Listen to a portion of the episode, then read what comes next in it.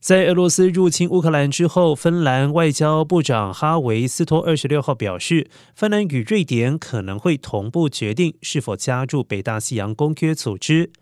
自从俄罗斯对乌克兰发动所谓的特别军事行动之后，迫使了北欧国家瑞典还有芬兰检讨长久以来保持的军事中立立场，是否仍然是确保国家安全的最佳办法。